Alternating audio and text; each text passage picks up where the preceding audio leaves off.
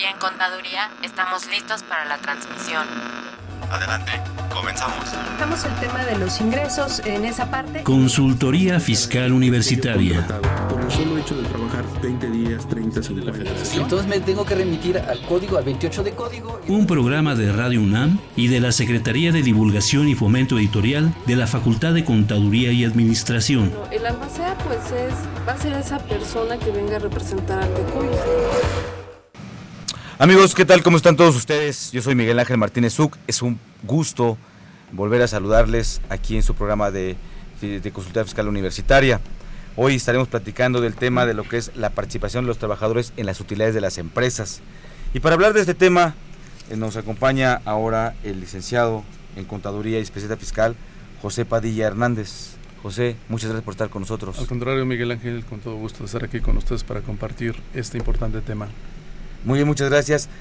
El, el, el licenciado José Padilla Hernández, el licenciado en Contaduría por la Facultad de Contaduría y Administración de la UNAM, también es especialista en fiscal, egresado de la División de Estudios de Posgrado de la Facultad de Contaduría, también de la UNAM, es catedrático y coordinador de la especialidad en fiscal de la División de Estudios de Posgrado de la UNAM, de la Facultad de Contaduría, uh -huh.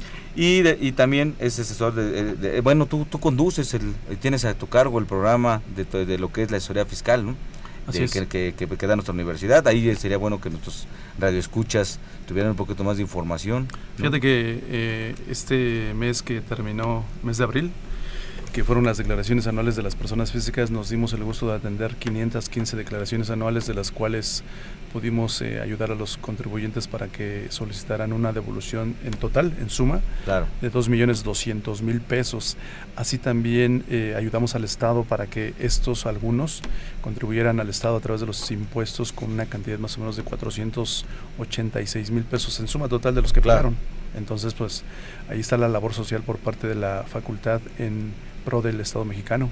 No, y, y, y la verdad muy loable, ¿no? Lleva, este programa lleva muchos años, muchos años, y si es bueno que ustedes, amigos escuchas sepan que nuestra facultad les apoya para el debido cumplimiento de sus obligaciones fiscales.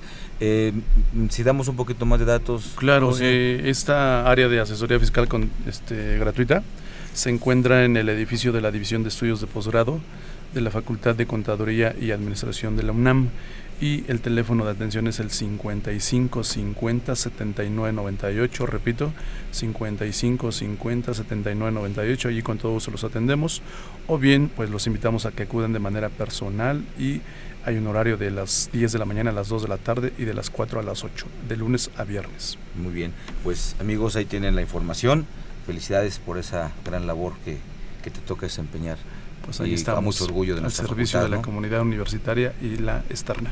Muy bien, pues amigos, les, les, les, les recuerdo a ustedes los teléfonos en cabina que son el 55 36 89 89 y nuestra alada que es el 01800 50 52 688, nuestro blog que es http dos puntos doble diagonal invertida fiscal con tv punto blogspot.com y nuestro Facebook que es fiscalcom donde también pueden este, hacernos sus consultas. Y bueno, eh, les, les, invitamos a que escuchen nuestro promocional, hablando también de la asesoría. Pepe, que ya nos diste una, una, una gran información. También escuchen esta cápsula que tenemos para ustedes. ¿Los impuestos le causan problemas? ¿Dolor de cabeza? Ay, ¿qué le puedo decir? ¿Problemas de estrés? Uh -huh. ¿Malestar estomacal? ¿No puede dormir? ¿Cuenta ovejas hasta el infinito? Basta de sufrir. Nosotros tenemos la solución. La Facultad de Contaduría y Administración te asesorará en tus obligaciones fiscales, laborales y de seguridad social, tanto de manera personal como vía telefónica. Así es, ya no te preocupes por tu declaración anual. El Departamento de Asesoría Fiscal Gratuita, que se encuentra en la División de Estudios de Posgrado, te ayudarán en lo que necesites. ¡Oh, qué bien! ¿Y qué tengo que hacer? Solo tienes que llamar al 5550 7998. Y no solo te atienden de manera personal o telefónica, también contamos con correo electrónico. Sí, escuchaste bien. Correo electrónico. Escribe a consultoriofiscal.fca.unam.mx. Con toda la ayuda que tendrás por parte de asesoría fiscal gratuita, tus malestares se irán al...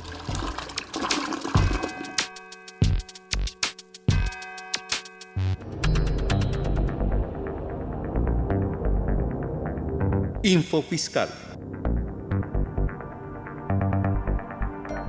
10 de mayo se publica la resolución que reforma el mecanismo para garantizar el pago de contribuciones en mercancías sujetas a precios estimados por la Secretaría de Hacienda de los sectores textil y confección.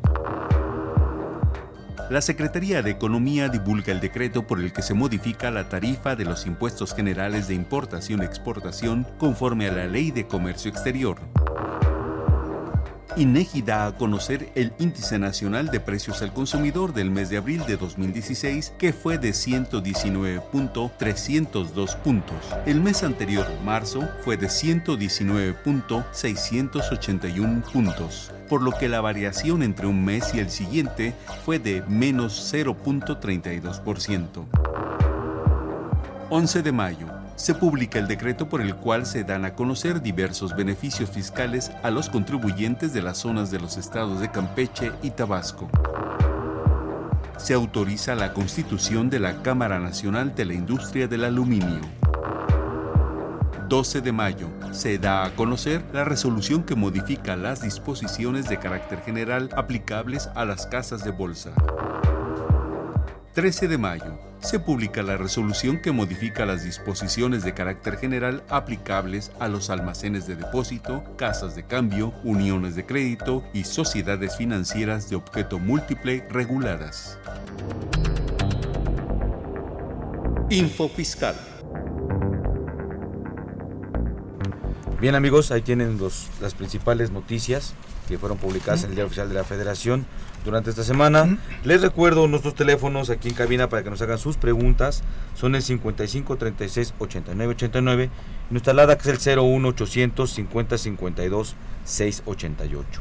Pues bueno, José, empezando con el tema de lo que es la participación de los trabajadores en las, en las historias de las empresas, la famosa PTU, ¿no? que tiene que año con año determinarse por parte de los patrones y entregársela a los trabajadores, ¿no? que ha sido un tema de discusión, sobre todo por empresas extranjeras, ¿no? en donde dicen, bueno, que ¿a poco el trabajador es accionista de la empresa y también le, le, le invirtió para que tenga derecho a una utilidad? Esto tiene, por eh, aquí en nuestro país, si mal no recuerdo, es el único país en el orbe que tiene esta, esta, esta prestación, este derecho por, por mandato constitucional y por mandato de la ley del trabajo, ¿no? Y ha generado algunas inquietudes con algunas empresas extranjeras. Incluso Sí. llegó a llegó a ser en esa mal llamada, a mi punto de vista, reforma laboral, llegó a tener unas implicaciones, ¿no? Pero esto, ¿de dónde, cuál es la obligación para que nuestros amigos radioescuchas tengan presente el tema de, de la PTU? Porque ya ves, tenemos entre empresas grandotas, empresas medianas, empresas chiquitas, y de repente no sabemos ni quién están obligados a esto. Claro. Como bien tú lo apuntaste, Miguel Ángel, eh, el derecho a la participación de los trabajadores en las utilidades de las empresas, pues deviene de un eh, fundamento constitucional, específicamente el artículo 123, apartado A, fracción novena, inciso E. Es un derecho que tienen los trabajadores a participar en estas utilidades.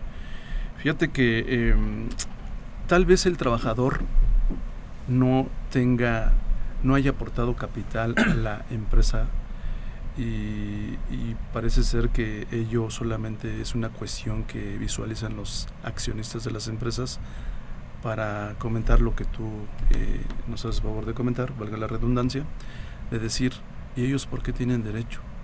Yo calculo que el derecho lo generan día a día con su trabajo, porque gracias a la fuerza laboral es que las empresas producen utilidades y en consecuencia pues están generando un derecho, Miguel Ángel. Eh, yo calculo que una empresa sin recurso humano pues tal vez no pueda generar esas utilidades. Ahora, la esencia de la PTU es básicamente una distribución de la riqueza. Y si la genera, si la empresa genera riqueza, yo creo que lo justo es que se le participe una cantidad a las personas que están contribuyendo a generar esa riqueza, que es eh, el espíritu de la PTU. Entonces Claro. es un derecho constitucional. Tú como empresario no puedes decir, pues sabes que chaparrito no te la puedo dar. Desafortunadamente, en los últimos años buscan las formas eh, algunas veces legales y algunas otras no legales, para evitar que se genere PTU y en consecuencia no repartir a los trabajadores. Claro, aquí el tema de las famosas outsourcing, o mal llamadas, a mi punto de vista, no, las que nos gusta andar usando los este las, las terminaciones americanas, ¿no? olvidando de, nuestro idioma. Pero bueno, las dichosas outsourcing, cooperativas, todo eso que es donde buscan eliminar ese efecto de la, de la PTU. Pero yo también quiero comentar algo, esto también obedece a algo que es real. Sí. Mira, en cuántas empresas hay que ser realistas, ¿no? Todo lo que es la, la, la finalidad se marca en nuestra constitución, nuestros constituyentes fueron unos genios en, en establecer esto, ¿no? Eh, bajo esa finalidad que tú bien comentas. Pero ya cuando lo utilizas al ser, cuando tienes a un trabajador y el trabajador no trabaja, se la pasa en el Facebook, en el WhatsApp y en todo eso que ya sabemos. Y cuánto y, de verdad qué tanto es productivo, ¿no? Trabajador que a veces le dices, oye, mejor no hubieras venido a trabajar porque me hiciste perder. ¿Sí? Un trabajador que por, que por, que por faltar eh, a lo mejor arruinó un negocio a lo mejor no se cumplió algo, a lo mejor pasó algo con un cliente, sin embargo tú, todavía tienes que, que, este, que, que, nada más descontarle el día y pagarle, ¿no? O sea, el, el, el, trabajador no participa en las pérdidas, nada más participa en las utilidades, ¿no? Y no olvidemos que también las utilidades las genera a veces pues, el empresario, que es el que está activo, ¿no? Eso lo comento de manera de conciencia, ¿no? De que si, hay, si bien es cierto que hay que hacer un reparto de la riqueza, estoy de acuerdo con eso, pero hay que ser eh, eh, patrones honestos y trabajadores honestos, ¿no? Claro. Y tanto tiempo que se pierde. En el mercado hay de todo, ¿no? ¿Qué te en el mercado hay de todo. ¿Qué te cuento? Patrones honestos, no honestos, trabajadores honestos, no honestos. Y derivado de ello, eh, ya ves que la Ley Federal del Trabajo eh, se reformó para entrar en vigencia la nueva a partir del 1 de diciembre del 2012. Precisamente para poner candados en algunas situaciones que los trabajadores de los que tú comentas, pues abusaban de las de algunos huecos por ahí en la ley y además mal o bien asesorados, no sé ni cómo decirlo, por abogados o abogáncer en aras de meterle por ahí una zancadilla a los patrones. Ciertamente, estoy es de acuerdo. Es que cuando, cuando, ves eso, pues, va, va, a depender, ¿no? Estás del lado de ver los derechos del trabajador, como lo defiendes. Claro. Estás tirando los derechos de los de, del, patrón, pues como lo defiendes. Así es entramos siempre en ese problema. Y, y, ventilando esto a la luz de la ley del trabajo, donde a veces llegan a generar algunas inquietudes y se hace eh, algún aprovechamiento, a veces creo yo indebido, del artículo 17 de la ley del trabajo, ¿no? Y del 18, que ya ves que te comenta que cuando haya cuestiones de duda, y todo este tipo de cuestiones. Se la, la, que más el criterio que más favorezca al trabajador, ¿no? Cosa que en la vida real no es así. Yo he visto algunas tesis, unas tesis jurisprudenciales incluso de la Corte, Miguel Ángel, que el criterio no es el, el criterio que adopta no es el que más le favorece al trabajador, todo lo contrario. Entonces, eh, desafortunadamente la ley eh, o las leyes, incluyendo la Constitución, son así como una poesía, pero ya en la vida real dista mucho. Claro a veces ajustarlo a lo que pasa en, la situación que se presenta es, es este, a veces es, complicado no ajustarlo. Y, y, en, materia de la ley del trabajo esta parte del artículo 117 de la ley del trabajo la regulación de lo que es la, la, participación de los trabajadores las de, de, las empresas ahí quiénes tenían obligación de hacer estos pagos pues eh, la ley federal del trabajo señala que cualquier empresa que genere utilidades y aquí hay que, digamos, que comentar algo que a lo mejor estaría por demás para ti, para mí, que digamos que conocemos la cuestión fiscal y la laboral, pero no todos los que nos escuchan.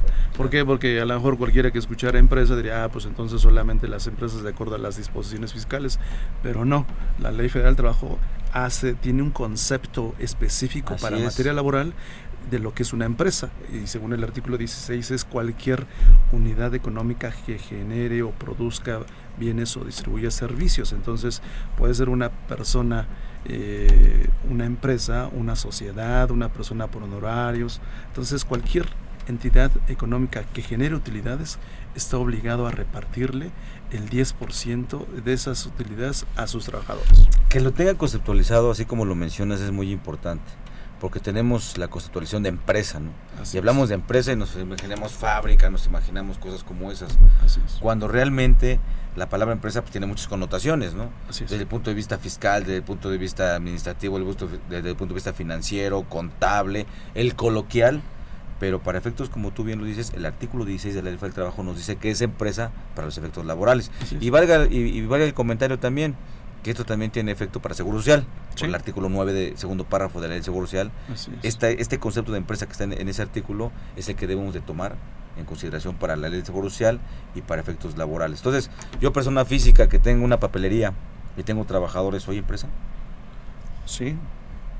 En términos, en términos del para efectos fiscales del artículo 16, último párrafo del Código Fiscal dice que sí empresa es persona física o persona moral siempre y cuando realice actividades empresariales. Luego entonces, si yo persona física tengo una papelería, estoy realizando un acto de comercio. Soy empresa para efectos fiscales. Si me voy a la ley laboral, el artículo 16 dice que unidad económica Casualmente, empresa, también el 16. Empresa, exacto. Empresa es la unidad económica, unidad económica que produce o distribuye bienes y o servicios. Entonces, bajo los dos supuestos cae esa persona que tiene su papelería. Solo que este tipo de contribuyentes seguramente estará tributando en el régimen de incorporación fiscal y aún así la ley en el 111 dice que está obligado, ley de renta, que está obligado a repartir PTU. Fíjate que ahí se hizo una precisión hasta este año 2016, porque hasta el año pasado no se decía en qué momento esta persona, esta este, persona física con papelería tenía obligación de entregar la PTU. Se hace la reforma a la ley de renta y para ese año ya te dice cómo, cuándo. Claro. Que digamos que es en los mismos términos que cualquier otra empresa. Sí, si hablamos igual de, de un taller mecánico, de un taller de serigrafía, si hablamos de cualquier, una tintorería, si tienes trabajador, tienes que repartir la PTU, ¿no? Es correcto. Ese es como empresa, digo, si hablamos de las grandes empresas, las grandes industrias, pues bueno. A lo mejor nos puede, que nos estén escuchando porque se me ocurre un despacho de arquitectos y ellos dirán, bueno, pues este, yo estaría obligado, pues bajo los términos que acabamos de comentar, sí, solo que aquí vienen los topes. ¿Por qué? Porque aquí la ley del trabajo dice que cuando eh, una persona eh, produzca eh, o genere utilidades por su trabajo, estará topado.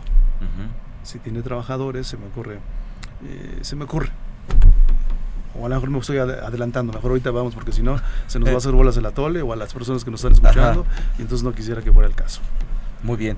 Ahora, todos los trabajadores por el simple hecho de serlo tienen derecho a, recibir la PTU?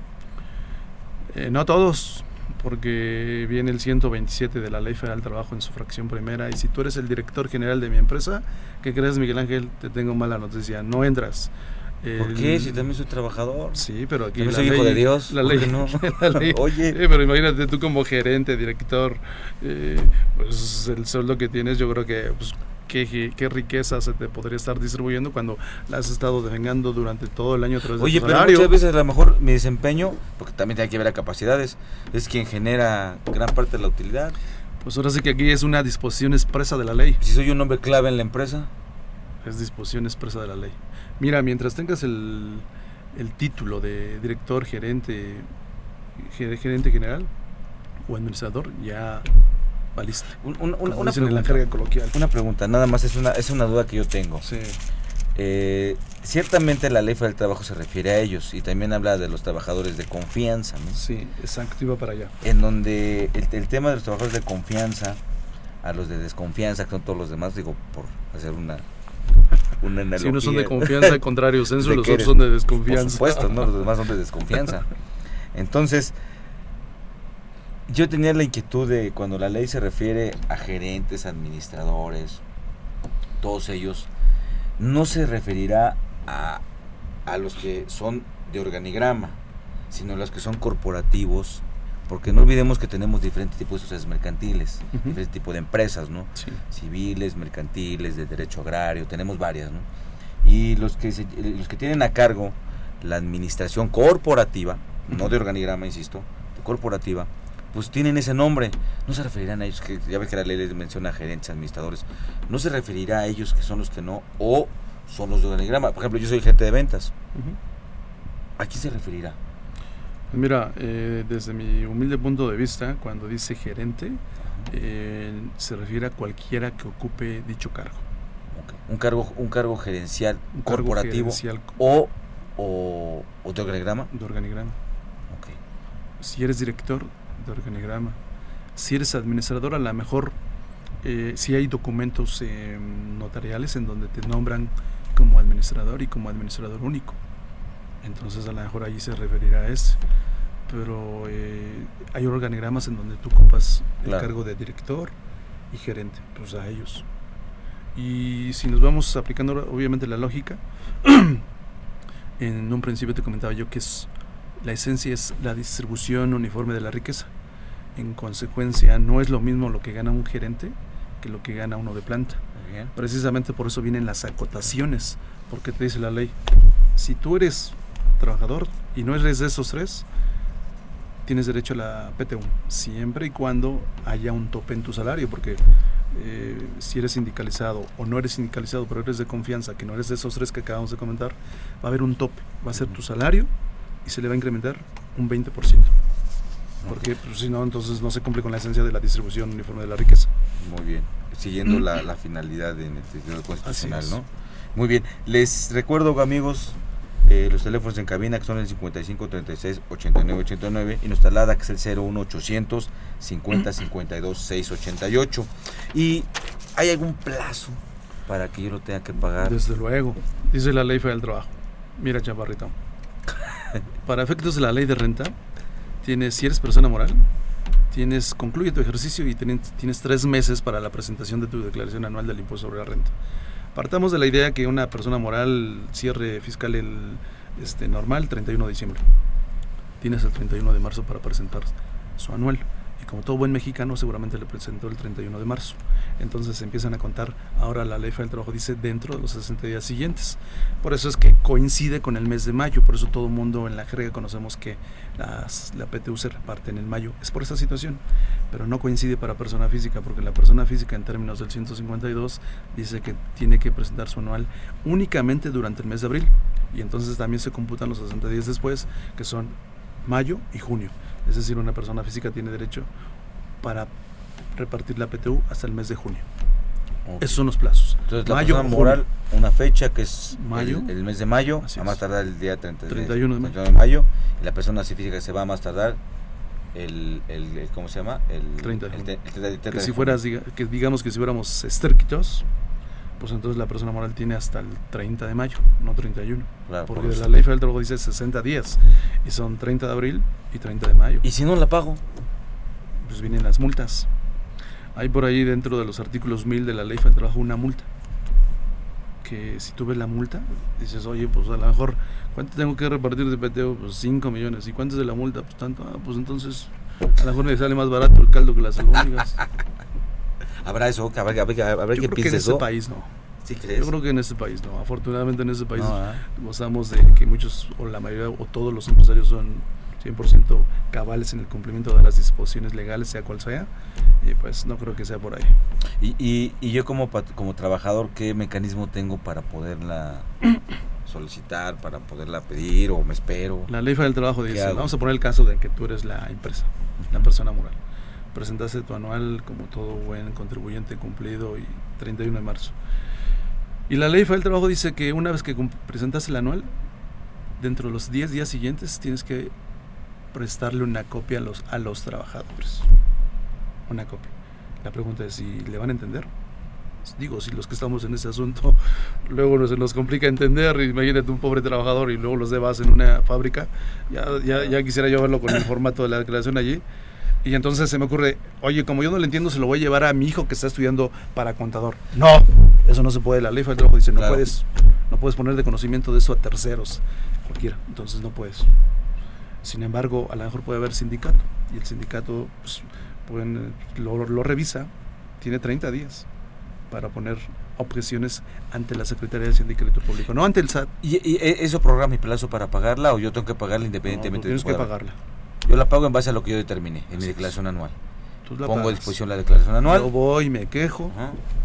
La Secretaría, según, de acuerdo a la federal de trabajo, de, de acuerdo a sus facultades de fiscalización para estos efectos, que yo me voy a la cuestión fiscal y no veo un artículo que diga que hay facultades en términos del artículo 42 del Código Fiscal para revisar la PTU, no lo hay, es, es- es profeso para esa situación, entonces yo no sé cómo le va a hacer, pero vamos a creerle a la ley, ley del trabajo, entonces dice, ah, no, sí, tiene razón mis chaparritos, este, ahí te va, patrón, una, la objeción y obviamente la resolución, y la PTU fue calculada de manera indebida y les corresponde una parte adicional. Entonces, si les corresponde una parte adicional, tiene otros 60 días para entregarla. Pero puede ser al revés. A lo mejor repartió un millón, pero tenía que repartir 800. Oye, repartí 200 de más, dice la ley de trabajo. Ah, esos 200 el año siguiente los descuentas, cosa que no se me hace justo. Claro. ¿Estás de acuerdo? Claro. Pues ya lo caído, caído. Es, es, es, lo que te iba a comentar. Hay algunas disposiciones que no son equitativas Exacto. en función de su aplicación Así y de es. su efecto que tiene con trabajador y con patrón. Fíjate que a como están las cosas hoy en nuestro país, lamentablemente, el que tú entregues y pongas a, a- a conocimiento tu declaración anual, estás manejando ingresos, Sí, estás manejando utilidad, así es. estás manejando el empresario cuánto puede tener Sí. sujeto, estás poniendo- ventilando un, un- un- un- un empresario sujeto a secuestros, Claro. sujeto a extorsiones. Imagínate que dentro de los trabajadores sean por ahí algunos que están nada más en la empresa para ver a ver quiénes. Sí, los que andamos a pie nos quieren extorsionar, compañero. Imagínate que pongas eso a disposición No, no, y luego no, que lo vean lo las, gran- las, las excelentes personas y grandes personas que están en los sindicatos. Imagínate, ¿no? No, no, no. Ese, ese es un problema muy serio, ¿eh? O que, o, o- o que el trabajador lo vea, punto que no lo tenga a disposición, pero pues ahora como todos tienen acceso a su celular, le toman la foto y luego lo comentan en una reunión en la casa, lo escucha el compadre, lo escucha fulano, merengano, que cuánto tiene la Lo empresa. suben al Face. Punto, la información se va. Sí. Y eso ha provocado acciones este en contra de empresarios, en acciones ilícitas en contra de empresarios. También hay que también hay que mencionar esa parte, ¿no? El empresario dice, oye, pues cómo te va a dar la información, ¿no? Claro. Y digo, de, de trabajadores, con todo respeto, pues hay de todo, ¿no? Hay hasta los que están robando, hay, hay mucho tipo de... Hay, hay- es más, hay gente que incluso está buscando eso, ¿no? Lamentablemente. Bueno, nos estamos preocupando por ese tipo de trabajadores. También están los de cuello blanco, ¿no? Así es. Entonces, pues ya es desconfiar de todo el mundo. No, y, y la verdad sí, y el, y, el, y, el, y tema es que si yo pagué de más, yo patrón tengo una repercusión. Tengo que Sí. esperarme hasta el año que viene Para recuperar. para poder recuperar eso que pagué de más. Y falta que aquel no se pongan también este complicados, porque si tengo un trabajador que tiene recién ingreso y dice, bueno, yo a mí, ¿por qué me lo quitas de mi PTU si Así tú la pagaste el año anterior? Así es. Yo no, yo no, yo no participé, a mí no me diste nada, yo participo este- de, de este- de- de este- de esta utilidad, ¿por qué me la quitas si yo no, yo no estuve ahí, no? Totalmente de acuerdo. De hecho, fíjate que precisamente cuando tú ya eh, determinas cuál es el monto a repartir, te dice, de este monto, chaparrito, ponemos una cantidad siempre cuando doy clase, bolitas y palitos, un millón. A la mitad, sin 500 y 500. Entonces, 500 lo vas a repartir en base al total de días trabajados. Entonces ahí es cuando es contraproducente con lo que, es, lo que tú bien claro. apuntas, porque para el año siguiente, si yo ya trabajé todo el año, ¿por qué me has de disminuir mi PTU por culpa de los anteriores? Pues no se me hace justo. Claro. O por un error tuyo, ¿no? Claro. Digo, pidiéndole el punto desde el trabajador, pues fue error, er- er- error tuyo, patrón, no fue mío. Así es. Pues bien, amigos, estamos aquí a sus órdenes. Les repito nuestros teléfonos en, en cabina, que son el 55 36 89 89 y nuestra alada que es el 01 800 50 52 688 y vamos a escuchar la cápsula que nos tiene preparado el, el maestro José Silvestre Méndez Morales que es su cápsula de efectivo. En efectivo. Con el maestro José Silvestre Méndez. Hoy me voy a referir otra vez a la importancia del flujo de remesas que ingresan al país y que están dirigidas a los hogares con familiares trabajando en el extranjero, en especial en Estados Unidos. Ante los problemas internos de la economía nacional que no permiten a muchos trabajadores mantener a sus familias con los bajos salarios que obtienen si es que se encuentran ocupados, muchos mexicanos optan por migrar al extranjero en búsqueda de oportunidades de trabajo y poder enviar divisas a sus familiares que se quedaron en el país. Las remesas han sido importantes desde hace algunos años, sin embargo, en la actualidad representan la principal fuente de ingresos del país, superando a las exportaciones petroleras y a las divisas obtenidas por concepto de turismo. Es por eso que como país debemos cuidar a nuestros migrantes que contribuyen con sus remesas a mejorar las condiciones de vida de muchos mexicanos. Para resaltar la importancia del flujo de remesas, señalamos algunos datos del periodo 2013-2015 e incluso las divisas que han entrado por este concepto en el periodo enero-marzo de 2016. Los datos provienen del Banco de México. En 2013 ingresaron 22.303 millones de dólares. Para 2014 la cifra se incrementa a 23.647 millones de dólares y en 2015 asciende a 24.771. Es decir, año con año van en aumento a pesar de la crisis económica que también ha afectado a Estados Unidos. El promedio anual de divisas en la primera mitad del sexenio de Peña Nieto es de 23.573.6 millones de dólares, con un total en los tres años de 70.721 millones de dólares, divisas que no proporcionan ni el turismo ni la actividad petrolera.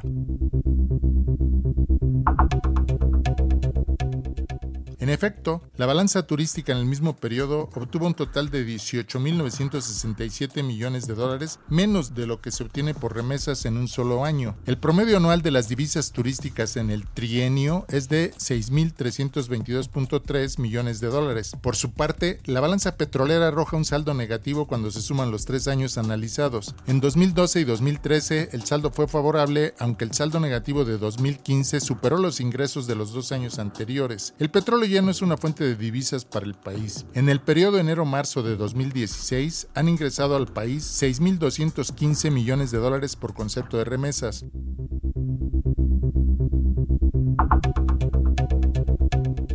Cual permite prever que en este año la entrada de divisas por este concepto rebasará los 24 mil millones de dólares. Los cuatro estados que más remesas reciben en orden de importancia son Michoacán, Guanajuato, Jalisco y Estado de México. Ante los problemas económicos internos del país como el desempleo, el subempleo y el empleo informal que generan empleos inestables, mal remunerados y sin seguridad social, una salida que han encontrado muchos mexicanos es la migración, sobre todo a Estados Unidos, para trabajar en la economía norteamericana y poder enviar divisas a sus familiares que se quedan en nuestro país. En los próximos cinco años, la entrada de divisas provenientes de las remesas rebasará cualquier otro concepto o actividad que genere divisas al país como exportaciones petroleras, turismo e incluso inversión extranjera directa.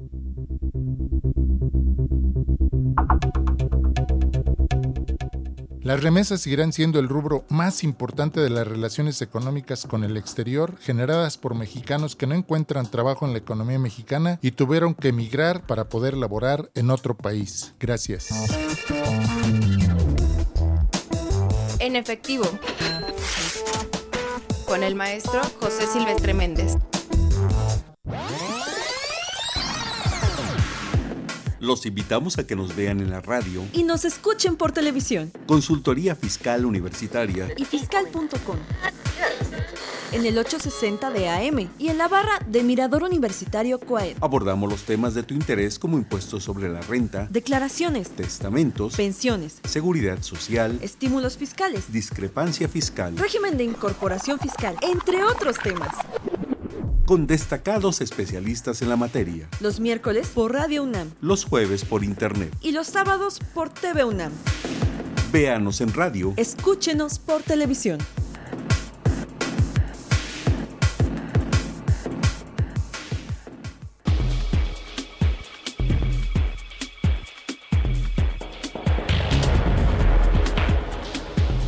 Esta segunda edición, completamente digital, la 642 de Consultorio Fiscal, como siempre, presenta interesantes artículos de corte jurídico, laboral, contable financiero y fiscal.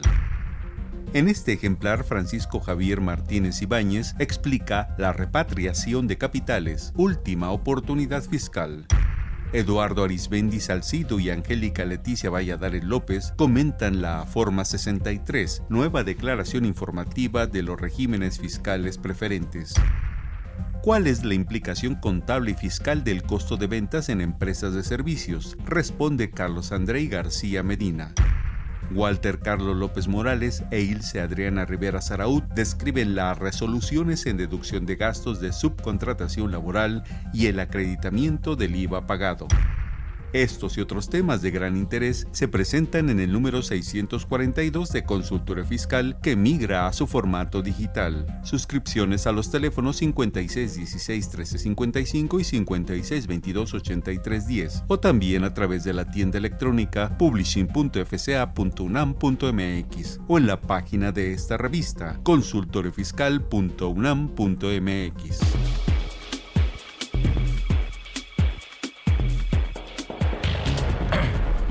Bien, amigos, estamos aquí con ustedes. Ya tienen las principales los principales temas que se tratan en este en este en esta revista de Constitución Fiscal, la revista de nuestra facultad. Y bueno, continuamos hablando del tema de lo que es la participación de los trabajadores en las, en las utilidades de las empresas. Pues ya comentamos quiénes tienen derecho, quiénes tienen la obligación de, enterarlo. Un tema más, el tema de impuestos, ¿cómo incide en esto, José? Fíjate que antes de irme al tema de los impuestos me gustaría comentar cómo es que se reparte. ¿Por ah, porque tiene que ver ¿cómo tenemos la base para repartir? Exacto. Si tú, eh, ahorita me voy a brincar precisamente al artículo 9, uh -huh. porque ahí como que encuentro algo que tal vez les pueda interesar a los sindicatos, toda vez que la fórmula para determinar la PTU no es la que debería de ser. Sin embargo, todos han ido allí como con la finta uh -huh. y pasa como con la ley anterior. La ley anterior eh, la base para calcular la PTU era un artículo 16 uh -huh. eh, y le, bajo los términos de la Constitución, la Constitución dice que eh, la base será la renta grabable en el impuesto sobre la renta. Entonces de allá que se suscitaron algunas, algunos amparos, jurisprudencia y obviamente eh, era evidente que se violentaba a todas luces ese artículo 123 apartado A, fracción novena, inciso de la Constitución. Pero bueno, este artículo hoy día eh, está previsto en el artículo 9 de la ley de renta que te uh -huh. dice que cómo vas a repartir la, la, cómo vas a calcular la base. Te dice en sus últimos tres párrafos. Ingresos, a los ingresos acumulables vas a restarle los, eh, las cantidades pagadas a los trabajadores que no pudiste hacer deducible en el impuesto sobre la renta. Con la ley vigente hoy día eh, se tiene la siguiente situación cosa que incluso está en la corte. Si ¿Lo de yo, la fracción 30 del 28? Exacto. Si yo soy un patrón dadivoso y aun cuando no lo quiera hacer, Miguel Ángel, eh, ese artículo 28, fracción trigésima, dice que no serán deducibles las cantidades pagadas a los trabajadores que para ellos representen ingresos exentos. Uh -huh. Solamente voy a poder deducir ya sea un 47 o 53%, según sea el caso. Así es. Entonces por ahí hay una parte que no puedo yo hacer deducible. Y eso básicamente me pega en las prestaciones de previsión social que yo le otorgo a mis trabajadores. Pero no solamente en ellas, sino las cantidades que por ley te tengo que dar yo a ti. Por ejemplo, el aguinaldo.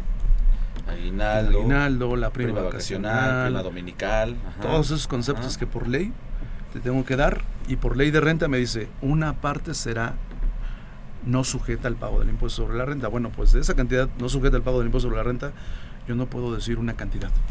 Bueno, me regreso y me dice, eso que no pudiste hacer deducible, ahora se lo restas a tus ingresos. Y una vez que hayas hecho eso, entonces ya restas las deducciones autorizadas y entonces ya viene la base y le aplicas el 10%. Supongamos, para que nos entiendan las personas que nos están escuchando, que es un millón bajo esos conceptos de eh, previsión social y cantidades que por ley te tengo que dar. Y nada para efectos del ejemplo, 500 son los que sí puedo deducir y 500 no.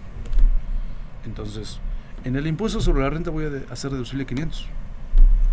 Pero para la PTU no voy a deducir 500, sino voy a, a deducir un millón. Entonces, obviamente que la base disminuye. Claro.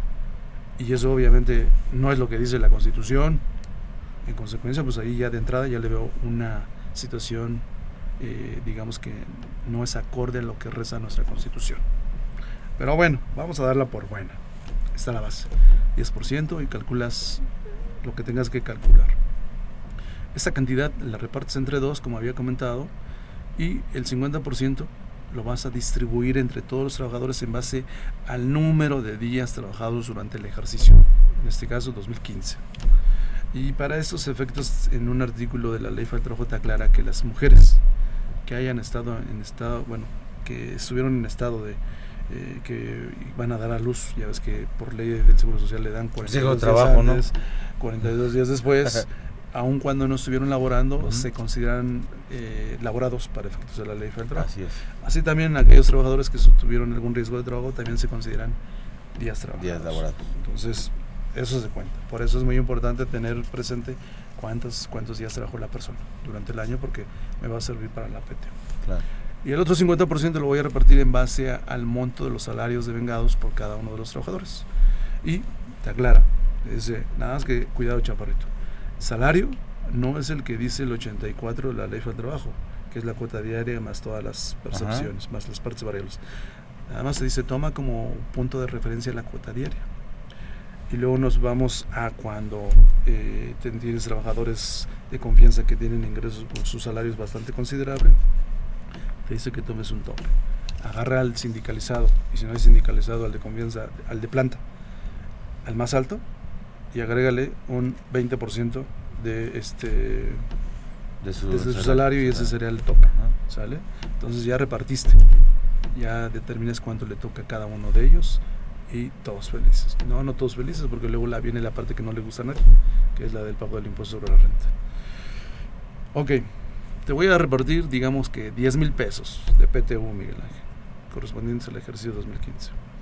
De esos 10 mil pesos, el 93 de la ley de renta me dice, ok, chaparrito, 30 días de salario mínimo no son sujetos de impuestos sobre la renta.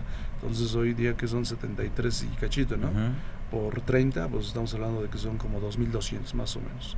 De los 10.000, resto los 2.200 y se te quedan 7.800.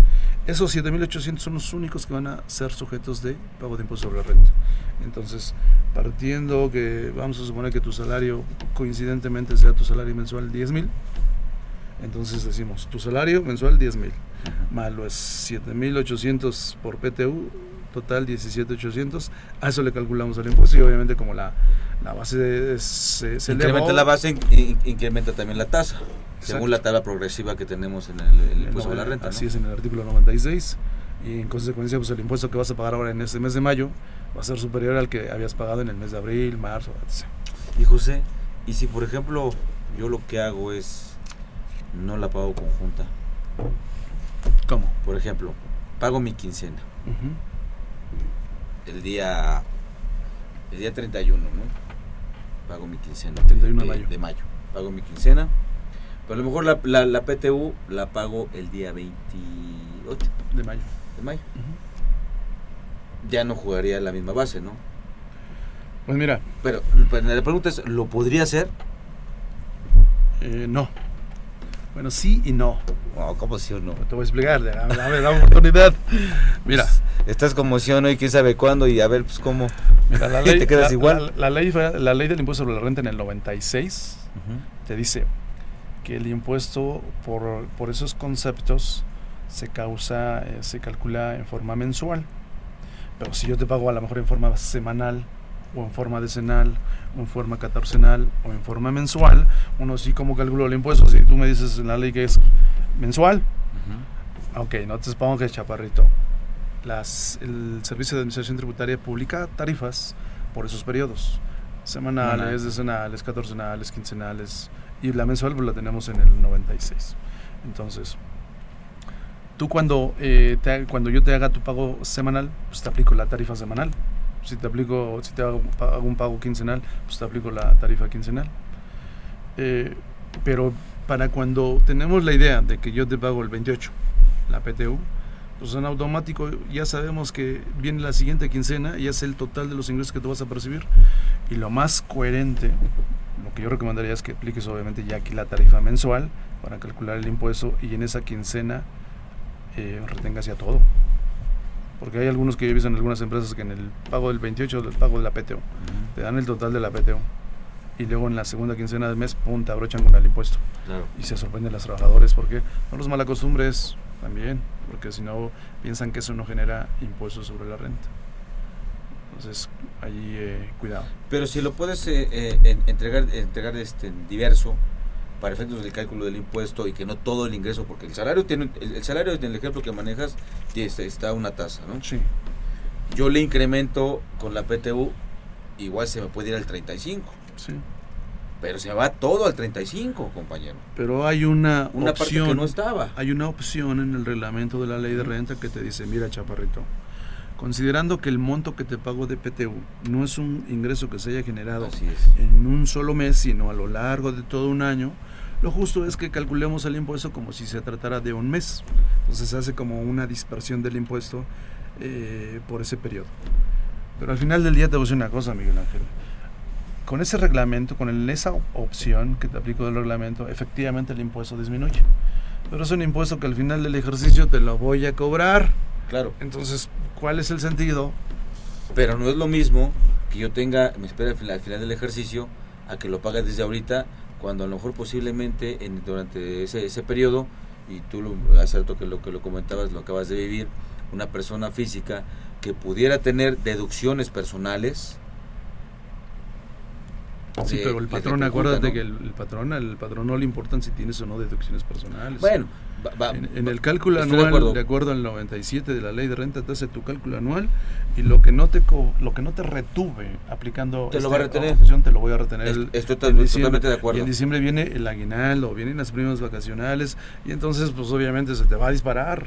Pero, pero tengo la opción de presentar mi declaración anual si tengo si tengo esta, esta- esta situación y a lo mejor un- no no financié tanto el, el- Eso pago del tú impuesto, y yo ¿no? lo sabemos porque estamos inmersos en las leyes. Pero por está el Pero ya quisiera yo a los, ver a los trabajadores que, Está bien. oye, tengo deducciones personales, entonces le digo al patrón, no vais a, este, a presentar mi cálculo, yo lo hago. No, es- estoy de acuerdo. Y justamente por eso pues hacemos esta labor nosotros aquí en la Facultad de Contaduría. Ahora, el hecho de para que yo informar. te diga que yo voy a presentar mi declaración anual, ello no quiere decir que tú me vas a dejar de retener. ¿eh? Ah, no estoy de acuerdo. Cuidado, no, pero cuidado. viene mi saldo a favor que me lo van a devolver. Sí, pero eso hasta el mes de abril. Pero regreso, pero regresa mi dinero, ¿no? Sí. O sea, no estoy financiando en el deber ser, no estoy financiando tanto el, el- el tema, el, el, el- impuesto sobre la renta y finalmente puedo tener la opción de recuperarlo. Sí, estoy de acuerdo. El patrón va a retener en base a, a la ley que es obligación. Punto.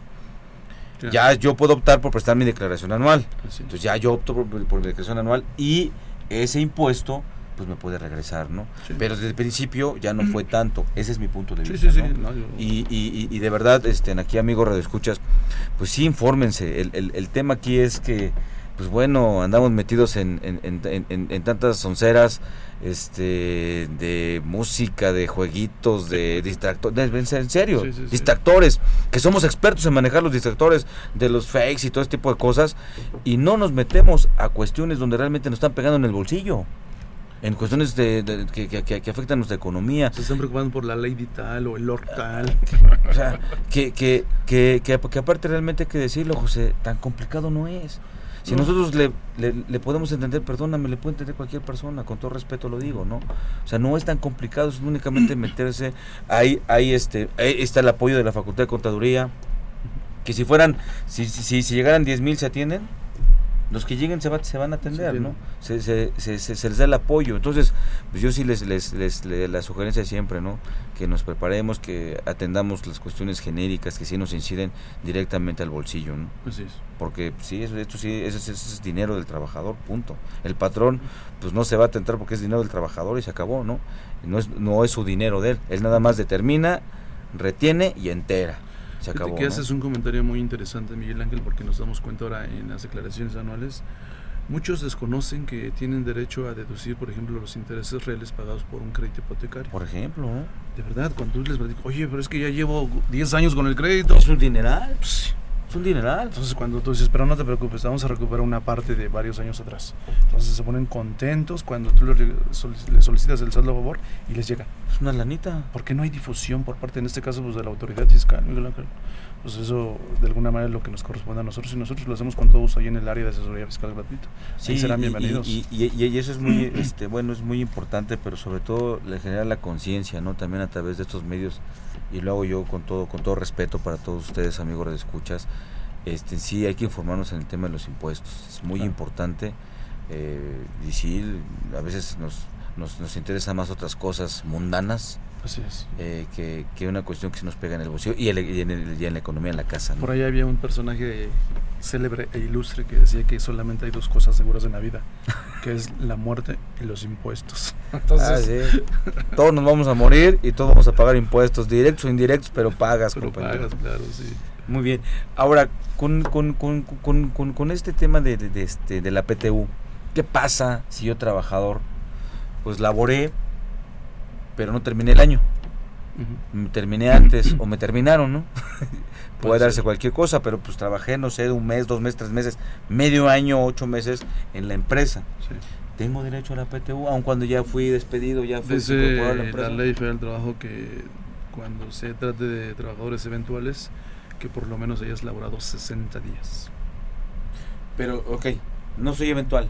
Fui contratado Fuiste de manera contratado, permanente. digamos, permanente y vienes trabajando desde el año 2014. Pero pues, no, no, no. Y- En, en- en el mismo 2015. Nada más que en 2015 trabajé tres meses nada más del el 2015. contrato a prueba. Puede ser, o un contrato no, un, contrato permanente, nada más que estuve nada más por un periodo, ¿no? Ok, ¿Tendré derecho? claro. Sí. Ah, Porque los 60 días se aplica a los trabajadores eventuales. Ok. Y si no eres eventual, no te fuiste contratado como eventual. Si trabajaste 20 días, por 20 días te tengo que, Me eres- tienes que- tienes que participar, por supuesto. permanente. Sí, aquí Y- la ley es muy clara. Y tengo que ir a, re- a la empresa a solicitar mi, mi PTU, ¿no? Eh, se supone que la ley federal del trabajo, bueno, la ley federal del trabajo le, le indica a los patrones que tienen que eh, publicar, que van a repartir su PTU Ujú. y ya ves que no sé si por algunos periódicos, periódicos Sí. ahí, empresa tal, este, pase a recoger su PTU correspondiente al ejercicio 2015. Entonces, por regla general, todo, ahí sí todo el mundo sabe que las la PTU se reparte en el mes de mayo. Entonces, pues agarras el teléfono, oye, hablas a recursos humanos, oye, yo trabajé ahí con ustedes el año pasado, trabajé pues 30 días, voy por mi PTU. Oye, ¿sabes qué? Pues que no te corresponde porque la ley federal del trabajo dice que a los trabajadores eventuales era mínimo 60 días. Sí, chaparrito, pero resulta que yo no era eventual, era de base, Claro. solo que por X o por Y, pues salí de la empresa. Entonces, me te corresponde la PTU. Muy bien. Entonces, tendré que estar atento para, recu- para que me toque mi, mi, mi parte de PTU. Sí, claro. Ahora, pues no estuve atento porque se me fue, no me di cuenta. ¿Tengo algún plazo para reclamarla? Si ya pasó el día 31 de, de, este, de mayo o el 30 de junio, según si mi patrón fue Pues viene físico el- moral. viene ¿Tengo la, algún, alguno? la prescripción de los derechos, ¿no? Y por allá por los artículos 500 de la Ley Federal del Trabajo, si no me recuerdo, parece que tienes este Un año, un ¿no? año. Un año para reclamar un año tiene vence, digamos que termina tu derecho. O sea, el 31 de mayo hasta el 31 de mayo del siguiente año es un año a- y del 30 de, de junio, si caso de persona física, yo como yo como trabajador tengo ese derecho, ¿no? Así es. De, re- de poder reclamar. Eso es importante y qué bueno que lo recalcas, Miguel Ángel, porque de repente el día 15 de septiembre andas así medio alegre y hablas a la empresa, oye, fíjate que en mayo me enteré que repartieron la PTU, pero pues yo por andar en la loca, pues no lo reclamé, entonces estoy hablando para ver si me lo dan. Si te dicen, pues lástima Margarito, porque nada más fue en mayo, entonces ya no te toca. No, Claro. no, no, no. Tengo todo derecho, porque mi derecho este, vence el 30, y 30 de mayo del año 2017.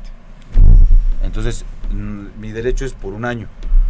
Así es. Y yo, yo como patrón pues tengo que conservar ahí ese recurso y también aquí un llamado a los contadores cuando determinan ese tipo de, de situaciones de repente toman criterios de que no, pues estos ya no y, y, y lo meto en un cajón por la por no ser tan detallistas y, declarar sobre todo con los trabajadores este eh, permanentes Claro. que estuvieron ahí y se, se apartaron de la empresa este, trabajando tres o cuatro meses de ahí dicen los quitan ¿Y qué pasaría si yo, como patrón, digo, como trabajador, se me fue el plazo? Se me fue el año y ahí se quedó la PTU. ¿Qué pasa con esa PTU? ¿Ya se Se- perdió? ¿Se la queda el patrón? No, se, O sea, se, se reparte para el- los siguientes ejercicios. o sea, tengo que sumarla, yo patrón tengo que sumarla al, por ejemplo, ahorita. Para la- el 2016. La reparto en, en, en, en 2016. Así En- perdón, en 2016 la de 2015, ¿no? Sí. Y luego, 2017 la de 2016. y luego la, la, la que no recogieron ahorita en, en el 2016, que es, la- que es la de 2015, me espero hasta el 31 de mayo de 2017. Precisamente es lo que reza el artículo 122, último párrafo, me voy a permitir leerlo, dice, el importe de las utilidades no reclamadas en el año en que sean exigibles se agregará a la utilidad repartible el año siguiente. Fíjate que aquí con- contraviene el año de prescripción, porque el año de prescri- prescripción vence el 30, 30 o 31 de mayo del 2017. correcto. Y si yo la utilidad del 2016 la ¿Y sumo, como lo no la repartí, la sumo a la de- para el año siguiente, pues entonces ya valió. Tendría que ir hasta el 18, Claro. ¿no? Tendría que ser hasta el 18. Fíjate como aquí, sí, ciertamente aquí los artículos como que hay algunas cuestiones que, ah, caray, A veces... esto contrapone, a- al- es- si no me recuerdo es el 517, la ley del trabajo. sí. Es- esto de alguna forma se a veces se generan entre diferentes leyes las antinomias, ¿no? Las antinovias. Donde dices, bueno, y de alguna forma tienes que tener una decisión, tienes que hacer algo respecto de, de- de- de la empresa. Claro. ¿Por qué? Porque incide la parte fiscal, la parte contable, ¿Cómo lo registras? O sea, tienes ahí, y esto también lo vas a registrar en, en- en cuando subas tu contabilidad y todo, este, todo, todo, todo ese relajo. Tienes un pasivo, ahí, Miguel tienes un pasivo. que te genera un ingreso virtual para efectos del cálculo del ajuste anual en términos del 44, 45 y 46 de la ley del trabajo. Si eres persona moral, si eres persona física, no tienes problema. Pero de todas maneras te, te- te- está generando, por lo que es el ajuste anual por inflación, Un ingreso. un ingreso. Así es. Porque es un pasivo de la empresa. ¿no? No faltará por, por ahí cualquiera que diga, ahí está el cheque, pues ahí fírmalo y cóbralo. Cóbralo y a ver Entonces y cóbralo. No, es que, es que fíjate, eh, son, son cuestiones no, no ventiladas, ¿no? Sí. Son cuestiones no, no ventiladas donde se está generando un ingreso de los ingresos de mentiritas, pero con impuestos de veritas. Exacto. Para, es, tanto para como decir yo, patrón, tengo que pagar impuestos porque al señor trabajador, a ver hasta cuándo se le da la gana venir a recoger su PTU. Claro. No se me hace justo tampoco. Y a mí me está repercutiendo, ¿no? Exacto. Entonces, Y como último punto, este, yo patrón que pagué, ¿qué pasa con la deducibilidad de esa PTU? Bueno, eh, buena pregunta, además de que todas las demás han sido muy buenas preguntas. Eh, el artículo 16 de la Ley de Ingresos de la Federación dice que lo que tú pagues ahora en mayo de PTU, tienes derecho a disminuirlo de, de, este, en la base para los pagos provisionales del impuesto sobre la renta, para persona moral. Entonces puedes hacerlos, digamos que restarlos. Y si eres persona física, ya está previsto eso en el artículo 106, que puedes restar la PTU para determinar la base para calcular el impuesto sobre la renta. Y en el cálculo anual, todos sabemos que en el artículo 9 dice que son ingresos menos deducciones autorizadas menos PTU, entonces ya te da el derecho a restarlo. Ese es el tratamiento. O sea, si yo patrón puedo hacer la deducción Así es. de Partes proporcionales. Por ejemplo, lo pago en mayo, vamos a suponer para efectos del ejercicio, pagué 80 mil de PTU, dice la ley de ingresos. Esos 80 lo vas a repartir, lo vas a disminuir en pagos proporcionales de manera proporcional, es decir, por los 8 meses restantes, porque de mayo a diciembre son 8 meses. Entonces digo, pago proporcional de mayo, eh, a, mi base le voy a restar 10 mil, luego para el pago proporcional de junio, a mi base le voy a restar 20 mil y así hasta llegar a diciembre, que entonces ya resto los 80 mil, que es en el cálculo anual, voy a restar 80 mil. Claro, eso digamos que es pues, de alguna forma acertado, ¿no?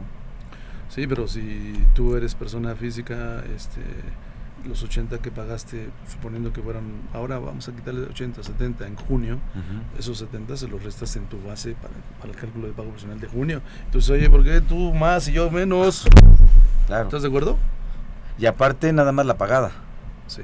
O sea, más la pagada. si, si otra vez te- si otra vez tengo trabajadores que no la recogieron la PTU de años anteriores, me está repercutiendo. Exacto. También para efectos de Como la que base se de mi pago. pretendiera así como que ya parece que van a estar por teléfono oye ya ahorita vas a recoger tu PTU porque si no Me me, generas un afectando. ingreso y aparte pues, muchas situaciones ¿no? Me generas un ingreso de mentiritas con impuestos de veritas y aparte me estás afectando en mi determinación de, de, de base- de- de- pago provisionales, provisionales. ¿no? así es.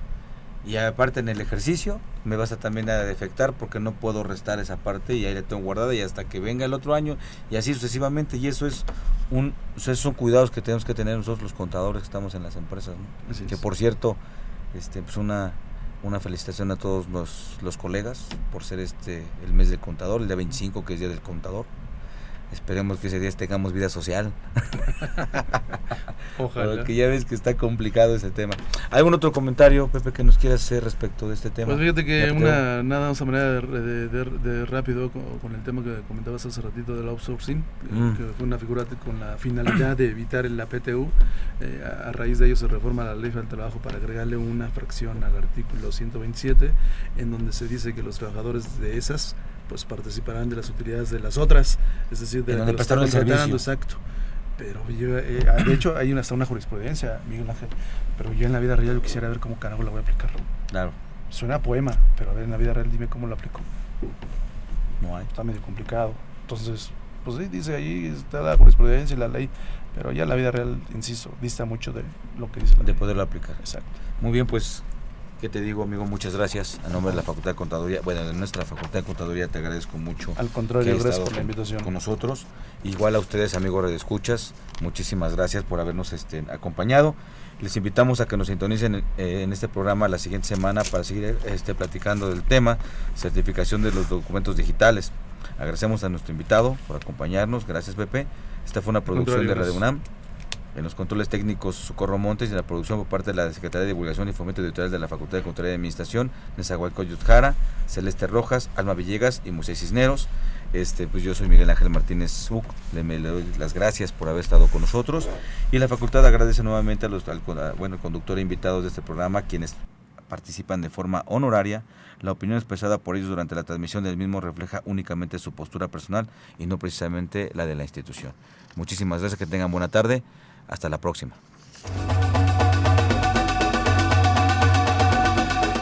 Consultoría Fiscal Universitaria.